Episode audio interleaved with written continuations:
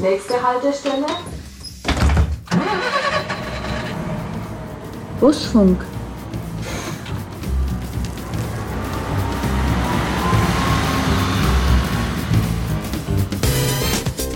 Ich möchte den Bankdirektor genauso zur Sparkasse oder zur Bank bringen wie den Arbeiter ans Fließband. Ist es nicht ein wahnsinnig unbefriedigender Job, den Sie haben? Man muss natürlich darauf achten, ob die Weiche richtig steht und dann aufpassen, dass man nicht irgendwo einen Abzweig nimmt, den man gar nicht nehmen wollte. Ne? So, herzlich willkommen zur neuesten Busfunkfolge. Es ist schon die 24. und ich darf an der Stelle verkünden, es wird auch noch mehr Folgen geben. Wir machen weiter mit dem Busfunk, weil wir das Gefühl haben, euch gefällt's und es werden immer mehr, die sich die Folgen anhören. Und ich freue mich sehr, dass es so viele Menschen gibt, die diese Leidenschaft für Mobilität, es geht ja nicht oft in den Folgen nicht nur um den Bus, sondern auch um alle Möglichkeiten, sich fortzubewegen, dass das so viele interessiert. Und ähm, wir tun natürlich alles dafür, dass wir immer sehr spannende Gäste haben, die viel zu diesem Thema erzählen können. Heute ist es der Vorstand Technik und Marketing bei der VAG, Tim Dahlmann-Riesing. Herzlich willkommen beim Busfunk. Hallo. Und der Grund, warum wir den Herrn Dahlmann-Riesing eingeladen haben, ähm, jedes Jahr im September vom 16. bis 22. findet die Europäische Mobilitätswoche statt. Und der Busfunk ist in diesem Jahr, sagen wir mal, Teil des VAG-Engagements zu dieser Europäischen Mobilitätswoche. Herr Dahlmann-Riesing, können Sie erklären, was das ist und warum gibt es die und was passiert da? Ja, die Europäische Mobilitätswoche ist eine Kampagne der Europäischen Kommission. Die gibt schon seit 2002 äh, und bietet den Kommunen aus ganz Europa eigentlich eine perfekte Bühne, ihren Bürgerinnen die komplette Bandbreite nachhaltiger Mobilität äh, vor Ort näher zu bringen. Und Sie hatten es ja gerade schon gesagt, die findet jedes Jahr in dieser Woche statt, vom 16. bis 22. Und die steht immer unter einem bestimmten Motto. In diesem Jahr ist das Motto besser verbunden. Mhm. Das ist, glaube ich, ganz spannend, äh, weil es darum geht, Menschen zu verbinden. Und äh, da kann man sich ja viel drunter vorstellen. Ich denke mal, dass das eine sind die klassischen Mobilitätsangebote, die es gibt. Auf die würde man wahrscheinlich auch sofort kommen. Also die zeitlichen und räumlichen Lücken zu schließen, die es so mhm. gibt in unserem Bedienungsangebot aber auch die Vernetzung unterschiedlicher Verkehrsträger äh, natürlich zu gestalten. Äh, also beispielsweise die Vernetzung zwischen Fahrrad und ÖPNV äh, oder aber auch zum Carsharing oder auch zum individuellen Verkehr. Und äh, nimmt man als Nürnberger hier die Europäische Mobilitätswoche in irgendeiner Form wahr? Also natürlich über diese Busfunkfolge. Wir nutzen die jetzt, um das Thema mal ein bisschen zu erklären. Und wie noch? Zum Beispiel, aber auch über eine Sonderbeilage, die wir jetzt in der Nürnberger Zeitung platzieren werden. Auch die Zeitung greift diese Themen ja immer wieder auf. Und wir haben äh, noch äh, verschiedene äh, Social-Media-Kanäle, die wir bedienen. Wir werden beispielsweise unserem YouTube-Kanal dieses Jahr eine digitale Schnitzeljagd veranstalten, äh, ein sogenanntes Smart Game äh, um eben auf Lösungen für eine smarte Mobilität aufmerksam zu machen. Und ich glaube, das ist ganz spannend, weil wir für die Verkehrswende neben dem ganzen Angebotsausbau eben auch äh, ja, Vereinfachungen brauchen für die mhm. Kunden mhm, mhm, im Sinne von einfaches Ticketing, einfache Informationsbeschaffung, äh, all diese Dinge. Und das sind in der Regel smarte Lösungen und äh, äh, an denen zu arbeiten macht Spaß und darauf aufmerksam zu machen ist eben Teil dieser Kampagne. Ich finde es äh, interessant, dass es diese Europäische Mobilitätswoche schon seit 20 Jahren gibt. Genau. Ähm, da sieht man mal, wie lang äh, dieses Thema ähm, schon da ist, ging's, also Sie waren wahrscheinlich damals noch nicht dabei, aber ähm, äh, ging es damals auch schon von Anfang an eigentlich äh, um, um auch das Thema mehr Leute aus dem Auto in den Bus oder in die Tram oder in die U-Bahn ja. zu bringen? Das war damals das war, vor 20 Jahren schon ein großes Thema. Richtig, das ist damals schon ein Thema gewesen. Deswegen ist die quasi erfunden worden, damit eben das ganze Thema mehr in das Bewusstsein äh, der Menschen kommt. Weil gerade das äh, Thema Verkehrsverhalten, das ist eben nicht mal eben von heute auf morgen umgestellt. Wenn man sich beispielsweise ein eigenes Auto gekauft hat, dann fährt man das ja in der Regel ein paar Jahre. Mhm. Und dann kann das Angebot des öffentlichen Nahverkehrs oft noch so gut sein. Man wird nicht sofort dieses Auto wieder abschaffen. Also nutzt man das auch, wenn man es einmal hat. Und äh, das sind also langfristige Wirkungen. Und äh, da braucht man eine gute Zeit auch äh, und gute Argumente bei den Menschen um die dann von den Angeboten auch zu überzeugen. Sie sind ja als Vorstand nicht nur in der Lage oder in der Verantwortung, dass Sie diese neuen Überlegungen wahrnehmen, Sie müssen sie ja im Endeffekt auch verantworten im Nachhinein, ja, wenn Sie, wenn, wenn Sie, wenn Sie sich für was entschieden haben. Ist das ein Widerspruch manchmal, weil man möchte modern sein, man möchte offen sein, man möchte schnell sein und trotzdem muss man irgendwann mal sagen, nee, also man muss uns bezahlen können und verantworten. Wie, wie gehen Sie damit um? Ja gut, es ist natürlich schon so, dass äh, man äh, viele gute Ideen findet, egal ob in Deutschland oder auch äh, im europäischen Umfeld. Äh, und dann stellt sich immer die Frage, nutzt das unseren Kunden?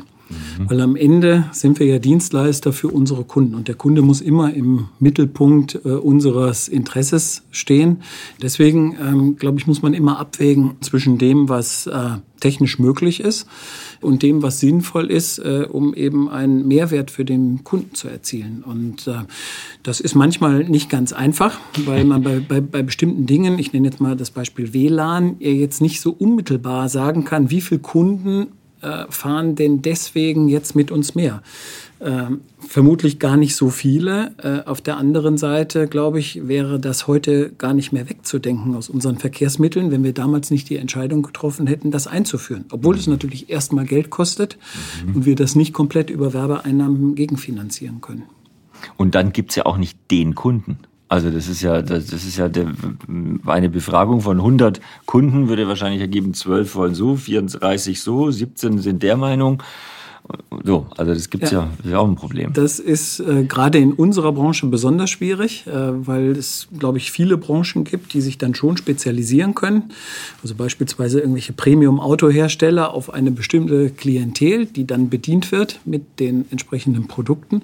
Das ist natürlich bei uns anders. Wir befördern grundsätzlich alle mhm. Menschen und mhm. wollen das auch. Also wir haben keine speziellen Zielgruppen. Ich möchte den Bankdirektor äh, genauso zur Sparkasse oder zur Bank bringen äh, wie den Arbeiter ans Fließband äh, oder den Stadionbesucher ins Stadion mhm. äh, oder den Opernbesucher in die Oper. Und, und, das führt natürlich dazu, dass wir gucken müssen, dass wir für alle das passende Angebot äh, haben. Und äh, das ist tatsächlich nicht so einfach, weil der Stadionbesucher sicher andere Ansprüche hat als der Opernbesucher. Ne? Tatsächlich jetzt in meiner Funktion als Busfahrer, auch da merkt man schon, wie schwer es manchmal ist, alles unter einen Hut zu bringen. Weil auf der einen Seite möchte ich als Busfahrer das Fahrzeug sanft steuern und so fahren, dass möglichst nichts ruckelt und dass keiner da hinten das Gefühl hat, mir ihm wird schlecht. Ja.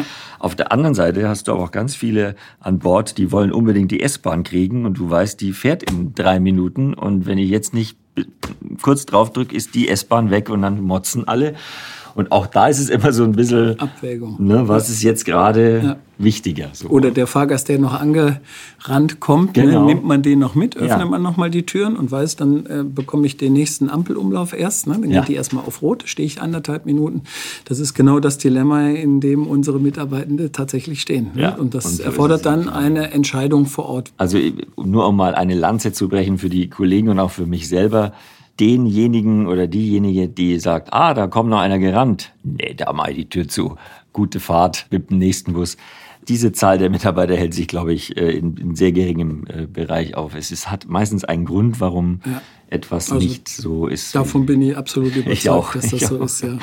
Ja. Sie haben ja immer noch eine Fahrberechtigung als Tramfahrer. Richtig. Die nutzen Sie auch. Absolut, ja. Ich mache immer meine Pflichtfahrten, äh, einmal pro Quartal. Das macht mir auch sehr viel Spaß. Ein Tag pro äh, drei Monate? Ja, ja, genau. Und ähm, das dauert dann so zehn Minuten, Viertelstunde, bis, bis man wieder ein bisschen drin ist ein bisschen wie das Gefühl für die Bahn entwickelt hat. Äh, fahren sich auch alle ein bisschen unterschiedlich, aber alle sehr schön, finde ich. Äh, und äh, wenn ich dann einmal wieder drin bin, dann läuft's auch. Und also Sie müssen diese, diese Schichten ja, machen, ja, äh, sonst würden Sie die ja, Fahrberechtigung genau. verlieren. Warum wollen Sie die behalten? Nee, weil ich es wichtig finde, nah am Kunden zu sein, auch mitzubekommen, wie das, wie unser Geschäft läuft. Ne? Und das ist nun mal unser Geschäft, Menschen von A nach B zu befördern. Und äh, da möchte ich schon wissen, was da, was da konkret läuft. Außerdem nutze ich das immer, um äh, einen Kollegen oder eine Kollegin auch mitzunehmen. Also wir fahren dann meistens zu zweit, nicht weil ich da Angst habe, dass irgendwas passieren kann, sondern weil ich mich dann einfach auch äh, mit dem Mitarbeiter, mit der Mitarbeiterin dann unterhalten kann und mhm. so auch dann relativ nah äh, an, den, äh, an den Kollegen dran bin. Und darf man sich als Vorstand dann die Schicht aussuchen oder wird die zugeteilt? Also ich sage meiner Assistentin meistens, äh, gebe ich ihr ein Zeitfenster und sage, auf welcher Linie ich gerne fahren möchte. Das dürfen Sie wir schon. Haben, wir haben ja nicht so viele Linien, äh, so dass das dann über ein Jahr gesehen, komme ich mal auf jede Linie. Im Moment klappt das noch ganz gut und fahre die dann, öfter allerdings auch nicht. Und, äh, und sie sucht dann äh, mit dem Planenden den entsprechenden Dienst raus. Waren Sie Trambahnfahrer oder wo kommen die? Äh nee, ich habe äh, damals äh, vor vielen Jahren die, äh, den Betriebsleiter, die Ausbildung zum Betriebsleiter gemacht. Und da war eine sinnvolle Vorbereitung, eben auch diese Berechtigung zu machen. Und äh, da mir das auch Spaß gemacht hat, äh, bin ich dann dabei geblieben. Ich würde das allen Vorständen verordnen. Absolut. Alle Vorstände tut das nicht. Ne? Weil das ist doch, also mir macht es wahnsinnig Spaß. Macht es Ihnen auch Spaß oder ist es ja. nur eine so eine Pflichtschicht? Nee, macht mir absolut Spaß. Äh, Ich hatte ja früher auch die, die U-Bahn-Tram, äh, die U-Bahn-Tram, sag ich schon, die U-Bahn-Berechtigung. Ähm, da muss ich sagen, gut, dadurch, dass das ja dann nur noch eine Strecke war, äh, die man fahren konnte, nämlich nur noch die U1, äh, am Anfang auch noch die U2, da ich hatte also schon ein paar Die Jahre ist jetzt früher selbst fahrend. Also die ja jetzt automatisch unterwegs ist. Ähm, ähm, das fand ich dann nicht mehr so spannend und äh, hatte mich immer gewundert, dass es so viele Kollegen gibt, die äh, Tag ein, Tag aus äh, immer U1 fahren. Aber ich habe auch mit diesen Kollegen gesprochen, die haben mir gesagt, ja, das macht ihnen einfach Spaß. Sie sind da in ihrer Kabine äh, und äh, die Linie kennen sie äh, aus dem FF und das macht ihnen Spaß zu fahren und dann ist es ja auch gut. Ne? Na gut, ich meine, äh, beim Bus ist es nochmal was anderes, weil da sind es 70, Ja. 75, irgendwas Je nachdem, sowas. wie man die Schülerlinie mitzählt. Genau, und da ist es dann schon nicht mehr so einfach wie jetzt, wenn man ein paar Trambahnlinien hat. Da kann man sich, glaube ich, alle draufpacken. Mit den Buslinien wäre ich, glaube ich, in Rente, bis ich alle bedienen kann. Ja, das glaube ich. Und man kann sich beim Bus natürlich auch leichter verfahren, ne? wenn man die Linie jetzt nicht so gut kennt oder wenn mal eine Umleitung ist. Ist mir ja noch nie passiert, aber es passiert offensichtlich jedem früher oder später Ja, mal, dass er sich mit dem Bus verfährt. Ja.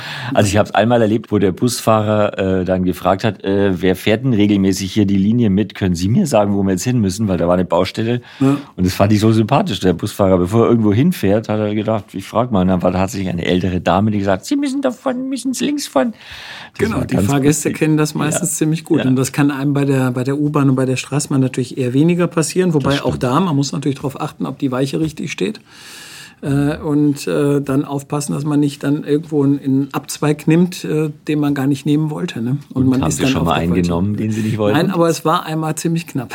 Ja? Es war einmal ziemlich knapp, ja. Wie, wie, wer hat es dann gerettet, wenn die Weiche falsch war? Ja, ich habe dann äh, das noch im letzten Moment gemerkt, dass Also. die Weiche falsch gestellt war. Das war am Hauptbahnhof äh, und ich wäre dann wieder äh, in Richtung Tiergarten abgebogen. Da wollte ich nicht hin, sondern ich, ich wollte zur Wurzeldorfer Straße und da habe ich es aber rechtzeitig bemerkt und dann haben wir die Weiche halt mit Hand noch rechtzeitig umgestellt, äh, weil wir sind ja vorher zum Stehen gekommen, Gott sei Dank noch vor der Weiche. Die konnte ich dann noch umstellen und dann war wieder alles gut. Also solange Sie keine Aufkleber an den Türen anbringen müssen, Vorstand fährt, Vorsicht, ähm, haben Sie doch immer den richtigen Weg gefunden. Also bisher sind noch keine Beschwerden gekommen. Sehr schön. Ähm, aber jetzt zurück zum eigentlichen Thema. Es geht um die Europäische Mobilitätswoche und wir haben das 9-Euro-Ticket gerade hinter uns gebracht. Und meine Frage ist, ist das überhaupt der richtige Diskussionsansatz? Ich will jetzt gar nicht über die Bilanz des 9-Euro-Tickets reden, aber ist das grundsätzlich der richtige Ansatz, zu denken, dass ein wahnsinnig günstiges Ticket alle dazu bringt, dann andere Verkehrsmittel zu benutzen, außer das Auto? Ist die, der Gedanke der richtige? Also das ist natürlich keine ganz einfache Frage, äh, die man mit Ja oder Nein beantworten kann. Ich denke mal, wenn man mal das sieht, was günstige Preise bewirken können, ist es natürlich einerseits eine positive Wahrnehmung des ähm, ÖPNV von Bussen und Bahnen. Ähm, das muss man äh, schon feststellen. Und es führt natürlich dazu, dass man die Kundenbindung ein Stück weit erhöhen kann, wenn man das im Rahmen eines Abos macht. Da gibt es ja das schöne Beispiel aus Wien. Äh, Wien hat äh, im Jahr 2012 das 365-Euro-Ticket eingeführt. Das kostet übrigens heute immer noch genauso viel, also ist nicht inflationsbereinigt. Also eigentlich ist es günstiger geworden, wenn man die Inflation noch mit, äh, mit einrechnet. Es hat in Wien dazu geführt, dass man zwar kaum mehr zusätzliche neue Fahrgäste gewinnen konnte, aber die Anzahl der Abonnenten, die hat sich in der Zeit äh, dann relativ schnell verdoppelt. Und die Anzahl der Abonnenten ist natürlich auch ein Wert für die Verkehrsunternehmen, äh, weil dadurch eine Bindung erreicht werden kann. Und wir haben das jetzt in der Pandemie äh, gemerkt, dass eben Abonnenten nicht so schnell ihr Abo dann zurückgegeben haben. Mhm. Und das ist natürlich ein Wert, den kann ich jetzt relativ schlecht in Euro und Cent ausrechnen, aber das ist ein Wert, der natürlich da ist. Und ich sage mal, die Diskussion, die wir jetzt mit dem 9-Euro-Ticket hatten, das äh, war zu 98 Prozent in der Bevölkerung bekannt. Ich glaube, damit ist das Ticket bekannter als der Bundeskanzler, mhm. äh, würde ich mal äh, eine Wette abschließen. Und äh, das ist natürlich auch ein Wert an sich. Äh, ÖPNV war äh, ständig äh, Thema in den, in den Medien, in der Presse. also man hat eine ganz andere Wahrnehmung gehabt als vorher. Ja. Auf der anderen Seite muss man sagen, man gewinnt eben nicht so viele Fahrgäste dazu, wie sich das häufig die Politik wünschen würde. Das haben also zahlreiche Studien gezeigt. und das bedeutet, dass am Ende Ende Einnahmeverluste. Je nachdem, wie stark man rabattiert. Bei dem 9-Euro-Ticket war es natürlich extrem. Beim 365-Euro-Ticket haben wir es ja auch für Nürnberg ausgerechnet, kostet 23 Millionen, dass eben erhebliche Fahrgeldmindereinnahmen entstehen. Und die müssen den Unternehmen ausgeglichen werden.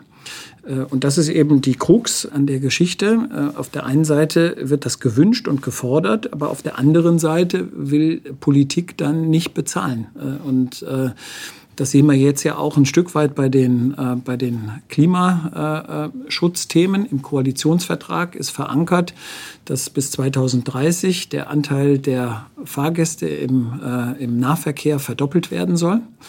Gleiche Ziele haben auch, die, haben auch viele Länder inzwischen verabschiedet. Bayern ist noch dabei, äh, ringt noch um dieses äh, Ziel. Aber wenn ich so ein Ziel verabschiede, dann muss ich auch bereit sein, dann äh, ähm, das entsprechende Geld in die Hand zu nehmen, was notwendig ist, um diese Ziele auch erreichen zu können.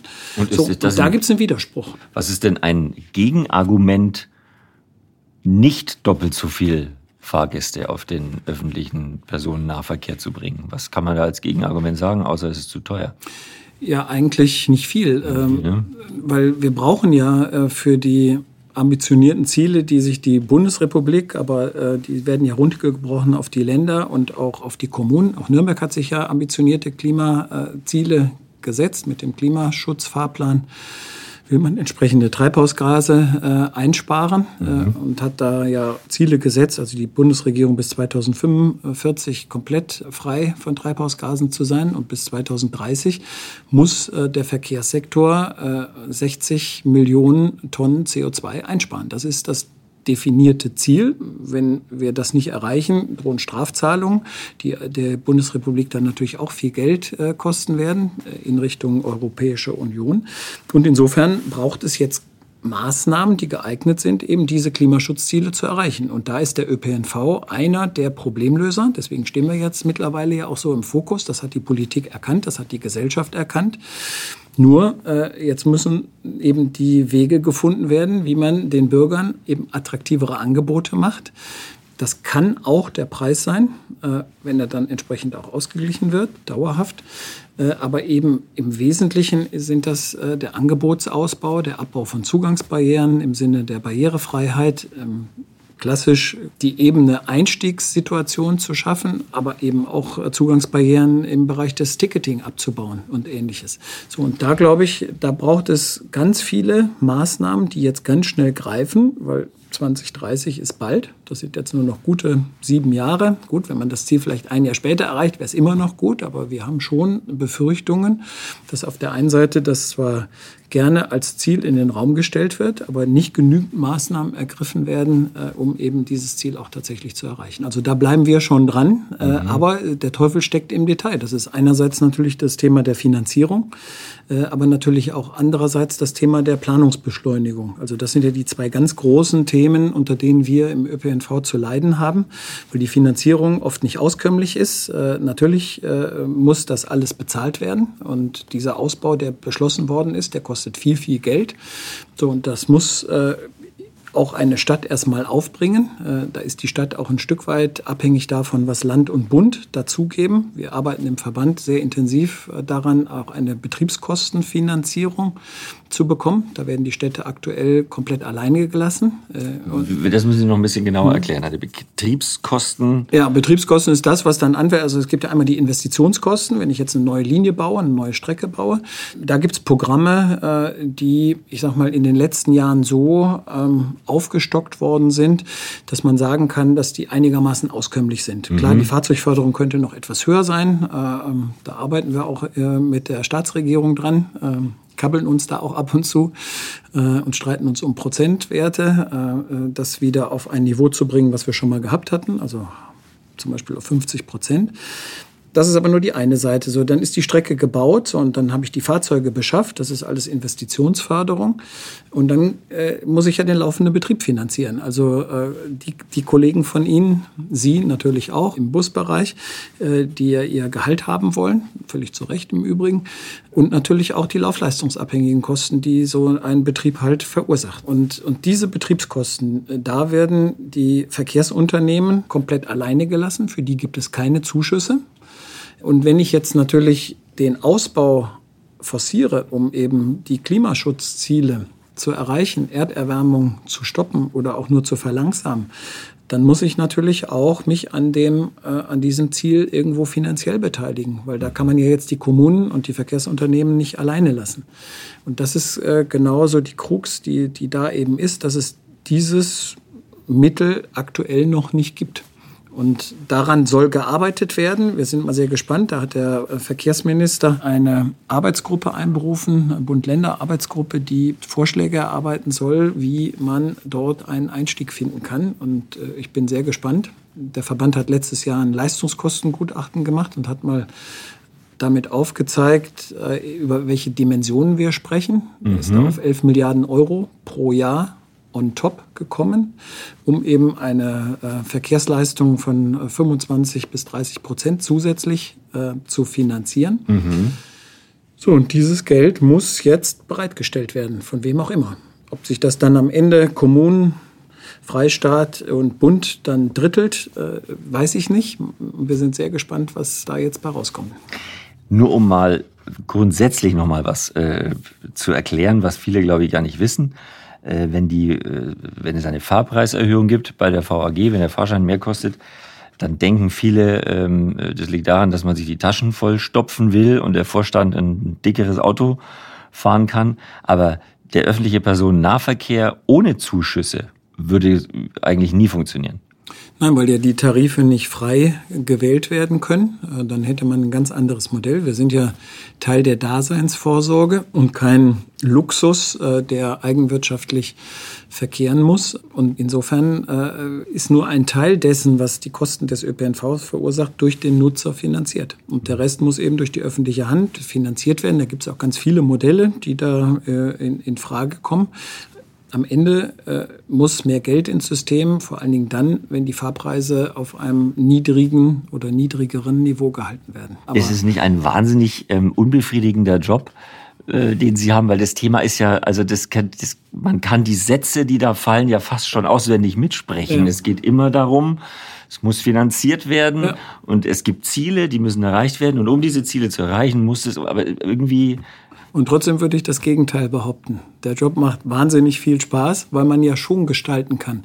Man muss halt die äh, Räume, die sich einem bieten, auch nutzen. Und äh, mit einem gew gewissen Gestaltungswillen äh, und einer Beharrlichkeit äh, kommt man dann auch zum Ziel. Siehe jetzt beispielsweise die EBUS-Strategie. Eigentlich, wenn man da 2017 äh, drüber diskutiert hat, war eigentlich unvorstellbar, wie das, wie das funktionieren soll. Und wir haben uns trotzdem diese Strategie gegeben, haben die unter natürlich Vorbehalte gestellt und haben die dann aber Schritt für Schritt äh, umgesetzt oder setzen sie Schritt für Schritt um, je nachdem, wie eben die finanziellen Rahmenbedingungen sind. Und das hat bisher super funktioniert. Also man kann schon was bewegen. Und Sagen Sie nochmal, was die EBUS-Strategie ist. Die EBUS-Strategie ist, ähm, ist das, dass wir bis 2030 den kompletten Busfuhrpark auf Elektromobilität umgestellt haben wollen. Und das werden wir, so der Stand heute, auch vermutlich erreichen. Da ist auch wirklich was passiert. Diese nee, und es wird auch noch viel passieren. Denken Sie an den Ausbau jetzt, der, äh, der, der eine Betriebshof ist fertig und jetzt wird die Jeckelstraße umgebaut äh, für 170 Busse äh, elektrotechnisch und brandschutztechnisch ertüchtigt.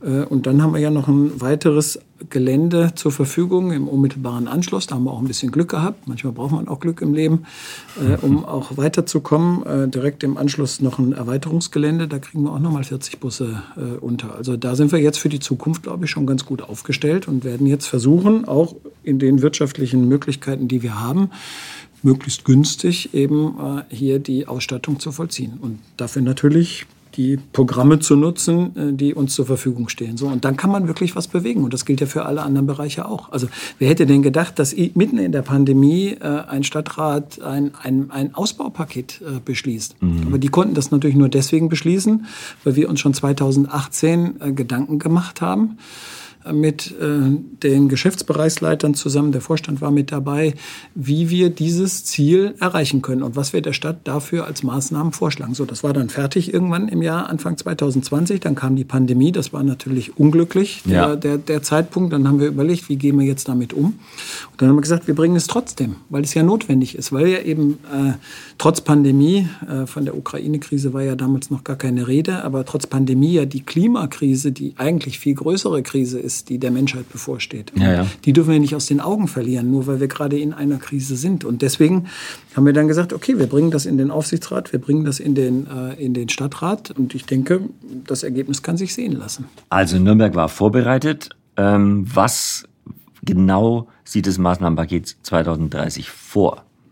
Also es geht im Maßnahmenpaket 2030 darum, äh, das Angebot massiv auszubauen äh, in erster Linie. Und dazu gehören äh, neue Tramstrecken, also Straßenbahnstrecken. Äh, da ist unter anderem die äh, Verbindung zur Stadtparkschleife äh, ein Thema, die wir jetzt dann bis 2023, 2024 realisiert haben wollen und in die andere Richtung eben die Verlängerung zum neuen Uni-Standort in der Brunecker Straße, zunächst bis zur Bauernfeinstraße, später dann bis zur Messe und ein Lückenschluss bei der Linie 4 von der Minerva Straße nach Finkenbrunn. Das sind die neuen Strecken. Dazu wollen wir zwei ganz neue Linien auf dem bestehenden Streckennetz etablieren, um auf den gemeinsam genutzten genutzten Abschnitten dann die Takte zu verdoppeln. Da kommen im Jahr 2023, also nächstes Jahr schon, dafür haben wir auch die Straßenbahnfahrzeuge schon bestellt, äh, eben äh, zwei neue Straßenbahnlinien 10 und 11. Und äh, darüber hinaus sehen wir die Notwendigkeit, auch im Busbereich Takte zu verdichten. Das ist allerdings noch nicht beschlossen worden im Stadtrat, aber das, die Maßnahme haben wir schon mal aufgezeigt, weil ich glaube, äh, ein 40-Minuten-Takt, äh, das melden uns auch die Kunden in unseren Kundenzufriedenheitsuntersuchungen immer wieder zurück. Ein 40-Minuten-Takt in den Abendstunden oder in der Nebenverkehrszeit, das ist nicht wirklich attraktiv für eine Halbmillion Metropole. Und da wollen wir drangehen und das nochmal deutlich ausweiten. Dann das On-Demand-Nachtangebot ist ein Thema, was wir benannt haben, was eben auch noch nicht beschlossen ist, aber wo wir äh, Beschlüsse sehen.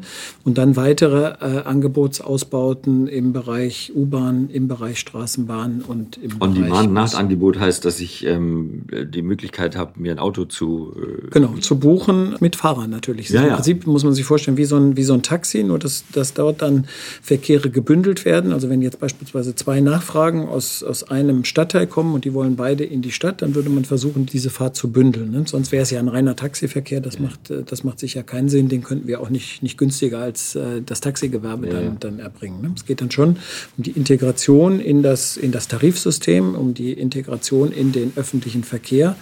Äh, und das ist äh, eines der, der Projekte, die ich für sehr äh, wichtig erachte. Naja, Sie sind zweimal, glaube ich, im Amt äh, schon bestätigt worden. Ne? Also Sie scheinen ein guter Vorstand zu sein mit dem. Das müssen andere beurteilen. Ja, offensichtlich ist es so. Wollten Sie schon immer Vorstand werden?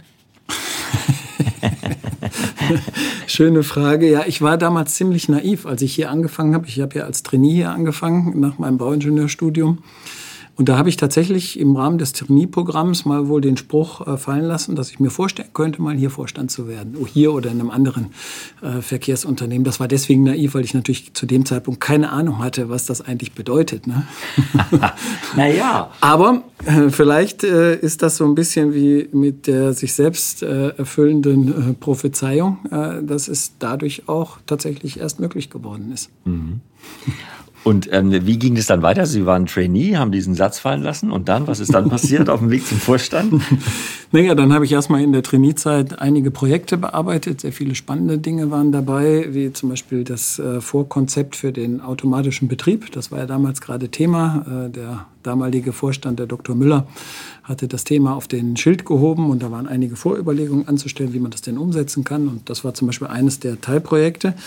Und dann habe ich nach den 18 Monaten meinen Anstellungsvertrag äh, bekommen und habe dann erstmal das Qualitätsmanagementsystem für die Schiene aufgebaut, also für Straßenbahn und U-Bahn. Für den Bus gab es das zu dem Zeitpunkt schon. Ähm, da war natürlich noch einiges zu erweitern und hatte dann das große Glück, äh, dass äh, man einen Projektleiter für das damals größte Neubauvorhaben, nämlich den Straßenbahnbetriebshof in der heutigen Heinrich-Alfes-Straße, gesucht hatte äh, und da irgendwie auf mich aufmerksam wurde. Äh, und dann bin ich in jungen Jahren zu diesem Großprojekt gekommen, immerhin ja 50 Millionen Euro Projekt. Das war damals noch noch, und bis noch heute, richtig viel Geld. Bis heute spricht man über die damals deutschlandweit größte dachintegrierte Photovoltaikanlage ja, auf der Abstellhalle für Straßenbahn. Das war, ja. ihr, das war Ihre Idee. Ja, fand ich wichtig, weil wir sind ja ein grünes Unternehmen. Ne? Wir mhm. stehen für Nachhaltigkeit und äh, ich finde, da ist es auch wichtig, Zeichen zu setzen. Äh, von der Dachbegrünung eben über Photovoltaik. Wir haben auch eine äh, Regenwasserversickerung äh, eingebaut, auch eine Wasseraufbereitung für die Toilettenanlagen. Also wir haben das gemacht, was damals halt für die Umwelt technisch möglich war. Und das war mir immer wichtig, ja. Beruflich sind Sie wahnsinnig erfolgreich und es ist schon eine beeindruckende Karriere, die Sie hingelegt haben, als Trainee anzufangen und jetzt Vorstand zu sein. Menschen, die so einen erfolgreichen Weg hinlegen, sind sehr zielbewusst und lassen sich nur selten bis gar nie von diesem Ziel abbringen. Wie ist es bei Ihnen? Also ich glaube, dass ich als Kind schon eine unheimliche Leidenschaft für öffentlichen Verkehr entwickelt habe. Wo das jetzt konkret herkommt, kann ich gar nicht sagen. Aber ich habe damals, da war ich zehn, genau, ich war zehn, meine damalige Freundin elf. Und wir haben damals den nettesten Busfahrer, ich komme ja aus Wuppertal, den nettesten Busfahrer in Wuppertal gesucht und haben da so eine kleine Checkliste äh, entwickelt. Sicher nicht das, was man heute so an Checklisten hat, um das wirklich fair, fair, fair und transparent zu machen. Ich muss mal gucken, ob ich die überhaupt noch habe. Aber wir haben auf jeden Fall ein paar Kriterien da äh, formuliert und dann haben wir, sind wir gefahren. Wir sind mit dem Bus zur Schule gefahren äh, und haben dann auf diesen Strecken halt geguckt, wie die Bus Busfahrer so gewesen sind und haben dann den, den nettesten äh, tatsächlich gekürt, hatten so einen selbstgebastelten Orden für den, für den gehabt und äh, sind dann auch in den Betriebshof bei den Stadtwerken eingeladen worden. Und das war schon ein, ein gewisses ja, Aha-Erlebnis, dann mal am Steuer eines großen Gelenkbusses zu sitzen. Da, das, da, das war tatsächlich. Ich will Ihnen nicht zu nahe treten, aber die gab es da schon. Gelenkbusse ja, ja da gab es schon Gelenkbusse und die waren auch, auch damals schon ziemlich groß. Vor allen Dingen, wenn man mit zehn Jahren war man ja noch ein bisschen kleiner als heute. Und das war wirklich spannend und das hat vielleicht dann noch mal so einen Impuls gegeben. Aber ich habe dann auch äh, irgendwo in meiner Freizeit habe ich so Fahrpläne gemacht für virtuelle Linien, die ich dann mit dem Fahrrad teilweise mit Freunden auch abgefahren bin. Das und, ist diese Leidenschaft. Und diese Leidenschaft, die war, die war immer schon da. Und äh, dann ähm, gut, dann habe ich natürlich das Studium entsprechend äh, ausgerichtet und ausgesucht, die Diplomarbeit bei den Wuppertaler Stadtwerken geschrieben. Und so bin ich dann dahin gekommen. Ähm, ich höre ganz fasziniert zu, weil da ist die Leidenschaft drin und wenn daraus dann ein Beruf wird, dann kann man das, glaube ich, nie als Belastung empfinden. Ne? Das ist immer so eine Mischung aus diesem kindlichen, das ist mein Traumberuf, auch wenn es eine wahnsinnig verantwortungsvolle Position ist, wie ein Vorstand von so einem Riesenunternehmen zu sein. Ja. Nee, aber es ist, ist tatsächlich so und man, man schafft ja auch äh, Dinge. Ne? Diese, dieses Projekt mit dem Straßenbahnbetriebshof. Ich freue mich jetzt immer noch jedes Mal, wenn ich in der Eifelstraße einen Termin habe, wenn ich da, ja.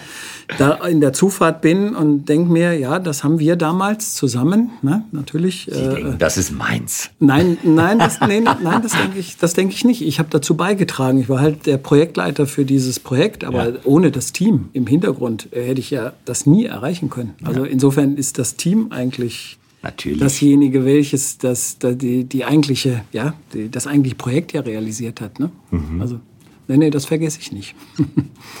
man kann jetzt sagen, wenn man, wenn man Ihren Werdegang hört, Trainee und jetzt Vorstand, kann man sagen, ja, one in a million, aber die Regel ist das nicht. Glauben Sie trotzdem, dass es auch heute noch möglich ist, bei der VAG so einen Werdegang hinzulegen? Also ich will jetzt nicht einen Job streitig machen, es gibt auch noch andere Führungspositionen oder interessante Berufe, die man werden kann und, und vielleicht erstmal gar nicht daran denkt oder, oder die Leidenschaft hat.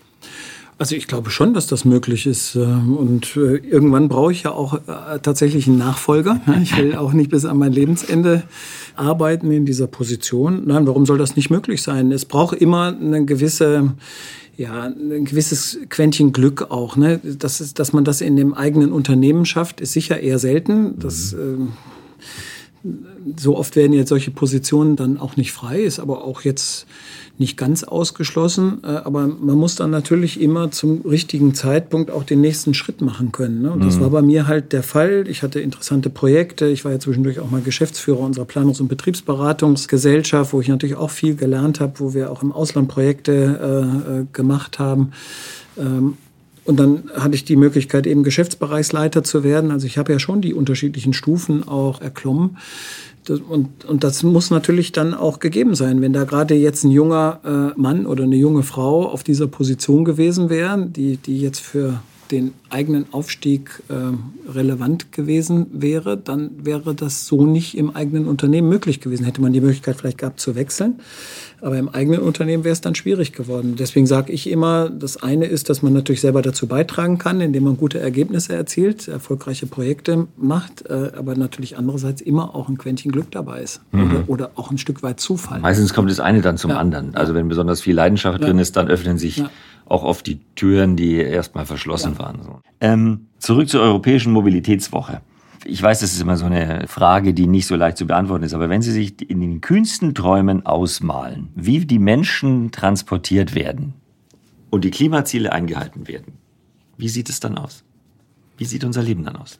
Ja, das ist auf jeden Fall eine Welt mit deutlich weniger Verkehr, mit deutlich weniger Autoverkehr, mit äh, individueller Mobilität, die aber durch beispielsweise die VAG oder andere Verkehrsunternehmen so organisiert ist, dass ich eben auch das Auto verzichtbar habe. Das ist ja, muss man ja auch ehrlich sein, heute, wenn man heute auf dem Land wohnt, noch nicht der Fall. Und äh, ich könnte mir da sehr vernetzte Systeme vorstellen, dass man vielleicht das erste Stück zu Fuß geht, mit dem Rad fährt, gegebenenfalls auch mal das Auto nimmt und dann aber die Strecken, wenn es dann auf die Städte zugeht, wo dann der Verkehr dichter wird, äh, dass man die dann eben mit den öffentlichen Verkehrsmitteln zurücklegt. Dafür muss das Angebot natürlich entsprechend ausgebaut sein. Da reicht kein, kein, äh, kein Stundentag Takt äh, auf Dauer, da braucht es dichtere Takte. Und da, wo dichtere Takte eben nicht möglich sind aus wirtschaftlichen Gründen, dann gegebenenfalls auch so On-Demand-Angebote, äh, die man dann auf Abruf bestellt, die bereitstehen oder eben andere Verkehrsmittel, die man dann nutzen kann. Es gibt ja das Maßnahmenpaket 2030. Ich will jetzt nicht zu weit in die Zukunft schauen, aber vielleicht sehen wir uns dann wieder und dann werde ich äh, Bilanz ziehen zusammen mit sehr Ihnen. Gerne. Und ich hoffe, ähm, eine sehr positive. Vielen Dank für diesen Besuch im Busfunk.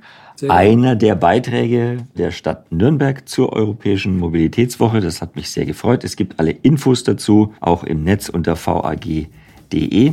Und äh, ich wünsche Ihnen persönlich und beruflich alles Gute Dankeschön. und ähm, viel Erfolg bei dem Erreichen Ihrer Ziele. Herzlichen Dank.